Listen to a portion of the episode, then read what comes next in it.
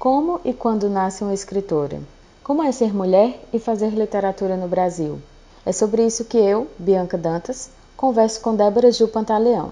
Débora é vegana, escritora e possui oito livros publicados, sendo quatro de poesia: Se Eu Tivesse Alma, Vão Remédio para Tanta Mágoa, Sozinha no Cais Deserto e Objeto Ar.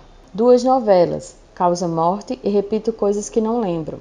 Um livro de contos, Nem Uma Vez Uma Voz Humana, e um romance chamado Uma das Coisas. É editora na Escaleiras, atuando também na área de escrita criativa através de oficinas e cursos de criação de histórias para a literatura e outras áreas. Além disso, é graduada, mestre e doutoranda em letras, com foco em estudos literários.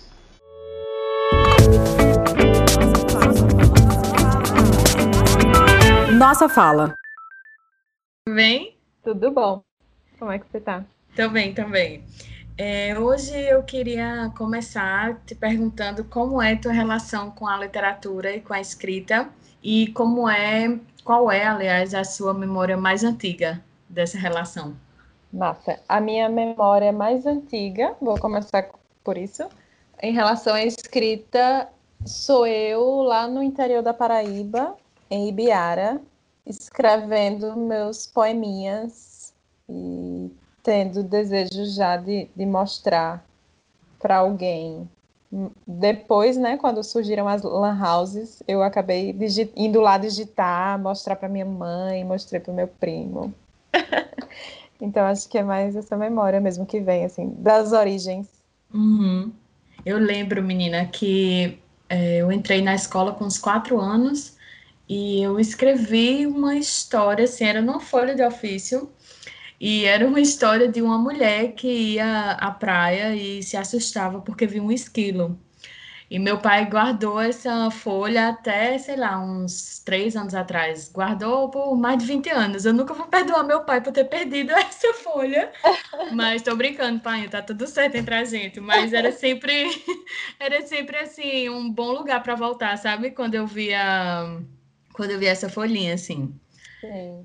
Eu tenho, Bianca, um caderno de desenho bem antigo, que eu comecei a escrever um romance, mas uhum. tem seis capítulos de grafite, assim, no caderno. Eu não sabia desenhar. eu também sou péssima, assim, me concentrei em escrever mesmo. É, eu queria saber também, assim, como leitora, quais livros mais te marcaram e quais são suas principais referências? Tem dois livros que me vêm à mente com essa tua pergunta. Um é Metamorfose, de Kafka, que me marcou muito. E o outro é A Paixão Segundo GH, de Clarice Lispector. Que agora eu faço esse vínculo, né? Um tem um inseto, o outro tem uma barata aí. Uhum. Talvez esse mundo mais fantástico e experimental e de fluxo de consciência, no caso de Clarice, né? Já me encantava, Sim. assim, bastante eu lembro assim de especialmente dois livros que foram foram divisor de águas assim na minha vida como não só como escritora nem como leitora mas como pessoa mesmo que foi o ensaio sobre a cegueira de José Saramago e o quarto de despejo de Carolina de Jesus.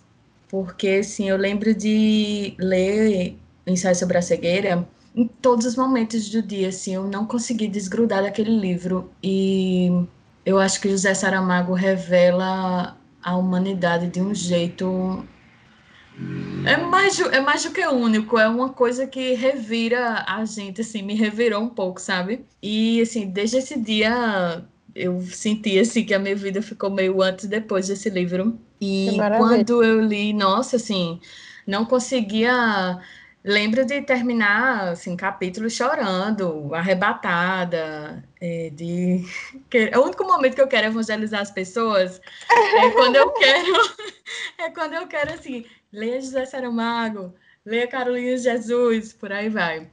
E no quarto de despejo eu fiquei primeiro surpresa assim com a história, né? De ser uma catadora de lixo, uma pessoa que passava fome e foi descoberto por acaso por um jornalista que tinha ido fazer uma matéria na favela do Canindé e descobre ela brigando com o vizinho, dizendo que ia colocar o vizinho no diário e é muito é muito forte o relato dela, assim, como ela fala da fome, como ela fala da vida dela, e até como ela terminou também, né? Foi um livro também, assim, que me marcou bastante e também já me alertou mais para a necessidade da gente ler nossas escritoras, ler mais mulheres também. Foram dois livros que me é. marcaram bastante. Tenho que ler os dois ainda. Mas eu queria também saber de você como nasce uma escritora e a partir de que momento ou de quais momentos você começou a realmente se sentir como escritora, começou a se apresentar como escritora? É uma pergunta bem difícil, porque eu não acredito nisso de dom. Eu tenho um problema com essa palavra, acho meio religiosa. Sim, eu também. Então, eu não sei se existe dom, etc. Eu acho que os artistas, eles podem, digamos assim, se criar já na infância, né, um artista, não que os pais vão incentivar nem nada não, mas assim, as coisas que a gente vive, as angústias da vida podem acabar tornando a gente um artista e querer refletir sobre a realidade e tudo mais. Mas também eu não sou do tipo que não acha que, que podem surgir depois. É, por exemplo, uma pessoa como Maria Valéria Rezende, que só foi publicar os seus livros é, na fase adulta, né? E, e agora idosa e tudo mais. Então eu acho que ela sempre foi uma leitora muito ousada, digamos assim, sempre leu muita coisa, viveu muita coisa incrível e ela soube muito bem trazer isso depois. E aí quem vai medir, né? ou se ela é mais artista do que alguém que escreve desde criança ou não. Uhum. Mas eu acho que um artista se faz nisso de você sab saber qual é a sua relação com o mundo, como o mundo te afeta, como as pessoas te afetam, se você está observando, se naturalmente você já foi, já é uma pessoa observadora, se as coisas já te incomodam, se você vê algo que te angustia e você já quer botar no papel, no caso de um escritor. Então, eu acho que nesse sentido, desde criança, as coisas que me angustiavam foi a escrita que meio que me foi me salvando. Até uhum. muito recente, até começar a fazer análise. Uhum. era, era a escrita que me salvava e me infernizava ao mesmo tempo. Sim. É, isso meio que aconteceu também comigo, porque eu ainda não publiquei nenhum livro e sinto essa falta. Eu entendo que um livro publicado sempre vai ser um marco na vida de um escritor. Mas eu me sinto escritora porque, primeiro, a minha cabeça não para, eu estou sempre escrevendo, assim, sempre. Às vezes eu não tenho tempo de parar e tirar da minha cabeça, mas enquanto eu não faço isso, aquela coisa fica na minha cabeça. E é muito isso que você falou, assim, eu sinto que a realidade, ou as várias realidades que eu entro em contato me tocam de maneiras diferentes e eu poderia expressar de várias formas, mas aquela forma que eu sinto que realmente minha é escrever. E isso uhum. vai guiando a minha vida, assim, guiou a escolha da minha profissão, quando eu escolhi fazer jornalismo, eu não tinha, sei lá, eu tinha dúvidas até o segundo ano do ensino médio, mas eu apenas entendi que se eu tivesse feito qualquer outra coisa, qualquer outra faculdade, eu não me sentiria feliz, mas foi bem isso, assim, a vontade de escrever e de registrar a vida, de conversar com as pessoas, era sempre foi maior do que tudo, sabe? Eu também queria saber de você quanto ao seu processo criativo, de onde vem a inspiração, como é que ela vem, se você, assim como Muita gente sofre de um bloqueio criativo de vez em quando. Se a tese deixa a gente assim, sem inspiração, como é que funciona isso para você? É, o processo criativo ele aconteceu diferente em alguns momentos. Eu já publiquei alguns livros, né? Oito livros e isso que você estava falando antes realmente é legal porque realmente não é publicar que se que faz um escritor, né? Mas você sente isso já na, na sua pele, no seu corpo. E eu vivi processos criativos diferentes para esses livros, mas acaba que com a maturidade, digamos assim, eu fui ficando um pouco mais técnica Sim. Porque antes eu era bem imatura no sentido de escrever o poema e achar que ele era sagrado e que não podia mexer, e que isso é um grande erro, porque você uhum. acaba escrevendo muita porcaria e não, não, se não, você não mexer, não vai melhorar, né? Sim. Então, hoje em dia, eu tenho isso muito certo, assim, da, da técnica vinculada a um fazer e à criatividade e às coisas que me... aos afetos, né? Nesse uhum. sentido, assim. Entendo. É, como o teu último livro foi um romance, eu trouxe uma pesquisa aqui que eu acho que os dados são bem interessantes, assim, sobre a literatura mesmo que tem sido feita no nosso país, certo? Uhum. E essa pesquisa diz o seguinte: o perfil do romancista brasileiro, publicado por grandes editoras, se manteve o mesmo por pelo menos 43 anos. Ele é homem, branco, de classe média, nascido no eixo Rio-São Paulo. Seus narradores, protagonistas e coadjuvantes são, em sua maioria, homens, também brancos, de classe média, heterossexuais e moradores de grandes cidades. Foi o que revelou a pesquisa do Grupo de Estudos em Literatura Brasileira Contemporânea da Universidade de Brasília, coordenado pela professora Regina Dal Castanher. Além disso, o estudo também indicou que as mulheres são minoria tanto na escrita quanto como personagens desses romances. É, a literatura, assim como outras áreas da sociedade, também foi dominada por homens durante muito tempo. E um exemplo disso é a imensa quantidade de mulheres que teve que usar pseudônimos de homens para serem publicadas, né? Então, Sim. a partir desses dados, eu queria saber de você quais são os desafios que uma mulher enfrenta hoje para publicar um livro no Brasil. São vários desafios, né? Isso vai depender de outras questões, para além de ser uma mulher, né? Se for uma mulher negra, uma, uma sapatão, uma mulher sapatão, uma mulher trans, enfim. Várias questões entram aí, a questão de classe também. Sim. É, eu acho que publicar livros é, é muito caro. Tem um escritor, colega, que ele diz que é um luxo, né? Uhum. E ele, enquanto professor, professor universitário consegue pagar para ter seus exemplares, né, dos seus livros e redistribuir e tal, mas nem todo mundo vai ter essa oportunidade, né? Então, tem editoras, por exemplo, que cobram horrores para você publicar por elas. E tem outras não, que tem outras que fazem financiamento, ou que o autor pega, a autora, né, pode pagar uma parte e a editora pagar outra parte, enfim. Hoje em dia tem mais arranjos que dá para você publicar melhor. Inclusive publicar sozinha, né? Pelo Catarse, conseguir alguém para editar, diagramar e tudo mais. Mas acaba que o desafio maior, eu acho que talvez não seja seja tanto publicar, mas também ser lida. É, de como ocorre essa distribuição, esse incentivo à leitura, que a gente está tendo uma coisa inversa, né? Temos uhum. inimigos inimigos do livro no governo. Sim. E, e, e, em vários estados também, né? Nas, Sim. Enfim. E isso prejudica muito a educação, porque o que querem é que a população pobre, negra, LGBT, enfim, não tenha acesso ao saber, né? Que a, a maior parte do saber, digamos, ainda estão nos livros. Uhum. Ainda é onde a gente busca para ter uma profundidade nas coisas, né? Para estudar. Sim. Então, eu vejo isso. Sim, é, o livro é caro e isso é uma dificuldade, tanto para fazer o livro quanto para ter acesso a essa leitura.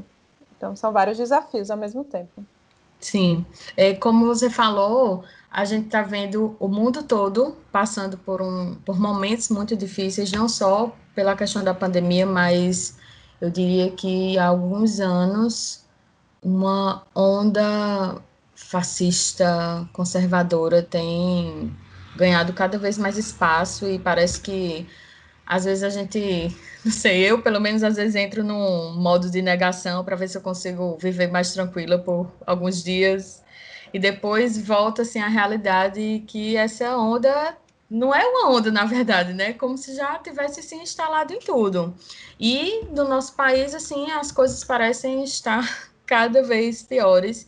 E essa questão mesmo da taxação dos livros é muito absurdo, porque é como se realmente o que você falou, assim, não querem que a gente leia, que a gente entenda melhor o mundo que a gente vive e, inclusive, sobre essa proposta de taxação dos livros, que acho que, se não me engano, é 12%, né, em cima do, do valor dos livros.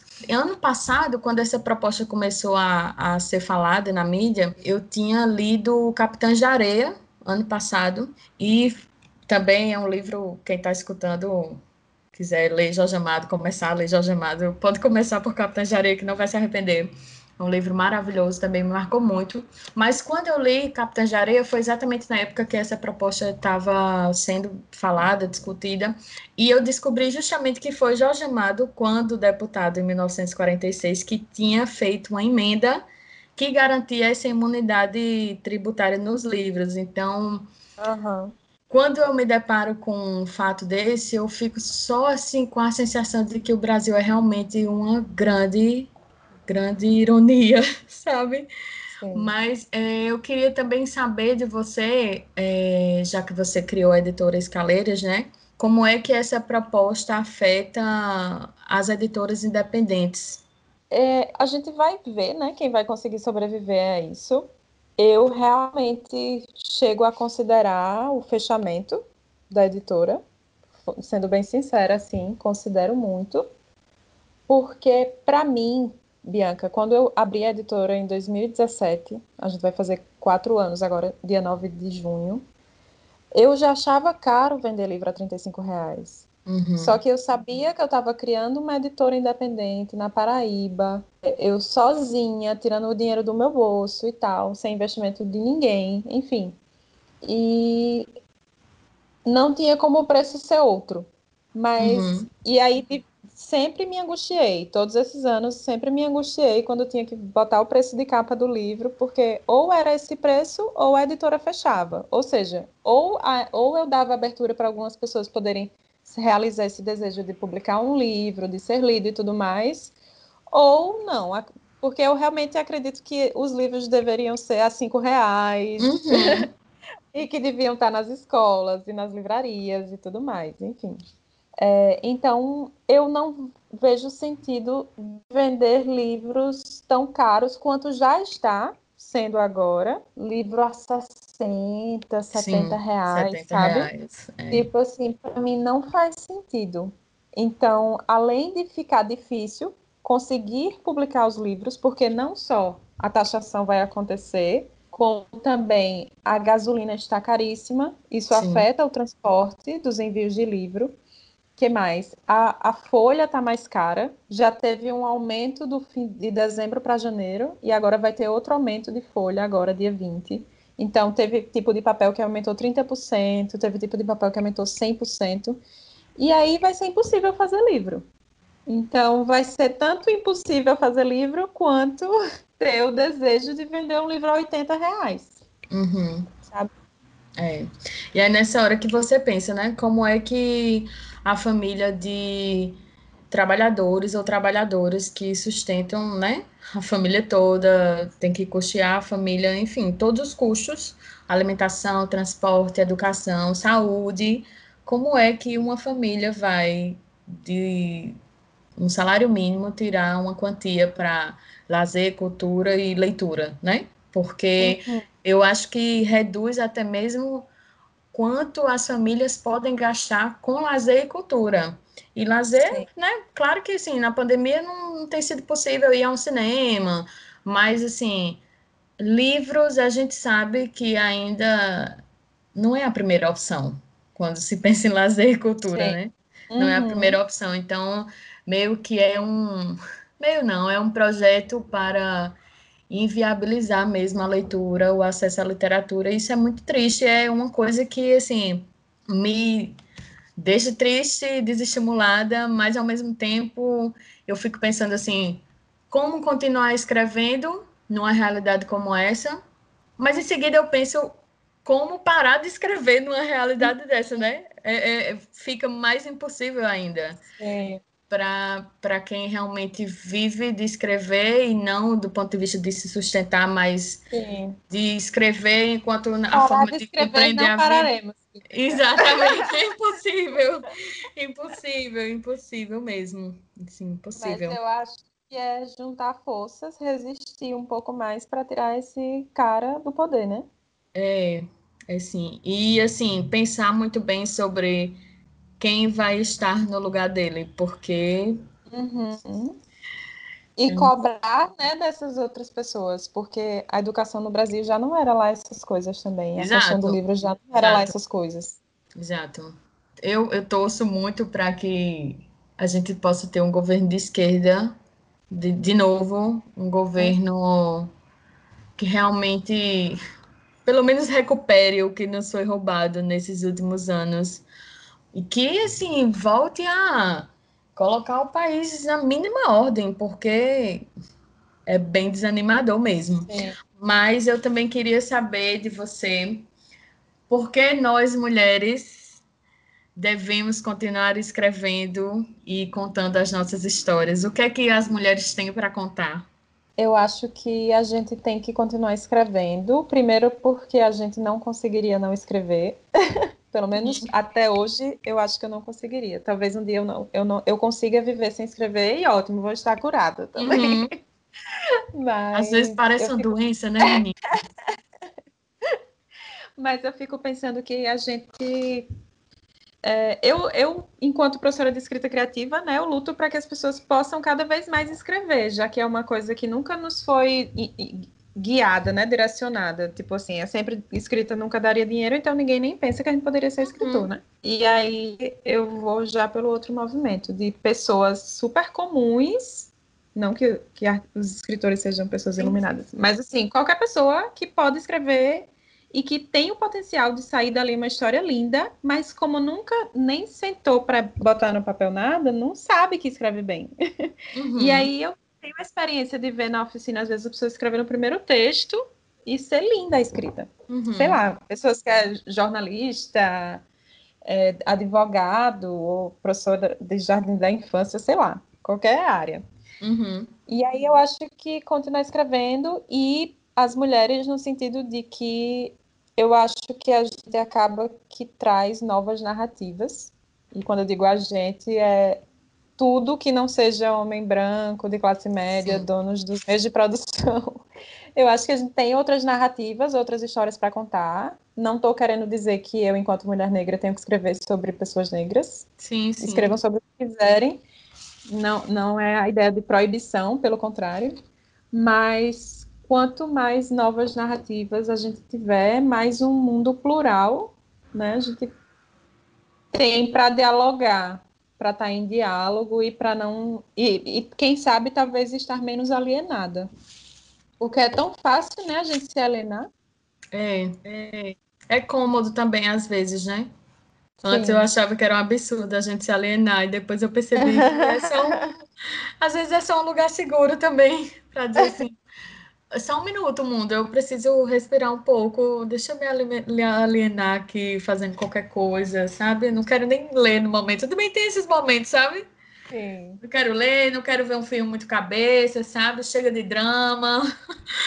Às vezes é, às vezes é necessário também. É, eu te pedi para separar um trecho de algum livro seu. Qual você escolheu? Eu escolhi um trecho de Uma das Coisas. É um romance que, para mim, ele é quem gosta de ler em voz alta é, um, é super convidativo uhum. e um pouco desafiador. Eu vou tentar aqui ler para vocês um trecho do capítulo 4. Certo. certo? Diz assim: Eu morava no sítio Almirante, um sítio muito pacato, que a casa era toda de taipa, toda rebocada de barro, nem cimento tinha, e muito longe da BR, muito longe mesmo. Tinha banana, cana-de-açúcar, tinha tudo, banana, maçã de pé de manga, doce, que era mel. E o engenho de cana-de-açúcar, né? Meu pai o pessoal chamava de coronel, não sei porquê. Ele era uma pessoa muito humilde, andava num jumento e sempre com aquele chapéu de massa, e bem vestido. Eu me lembro que ele botava até paletó às vezes para montar no jumento. Mas ele não era coronel desses coronelzão que matava o povo, não, vovó? Ele era uma pessoa tão simples, tão religiosa, tão de Deus. Meu pai tinha uma Bíblia e eu nunca vi ninguém com Bíblia naquela época. E ele sempre lia alguma coisa para gente. A coisa que eu nunca esqueci que ele lia era nunca pagar o mal com o mal. e sim com o bem, né? Que lindo! Fiquei curiosa para ler o livro todo. Fiquei curiosa.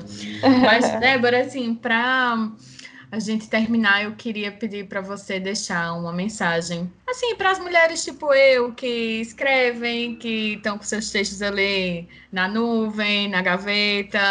o que é que você pode dizer para a gente?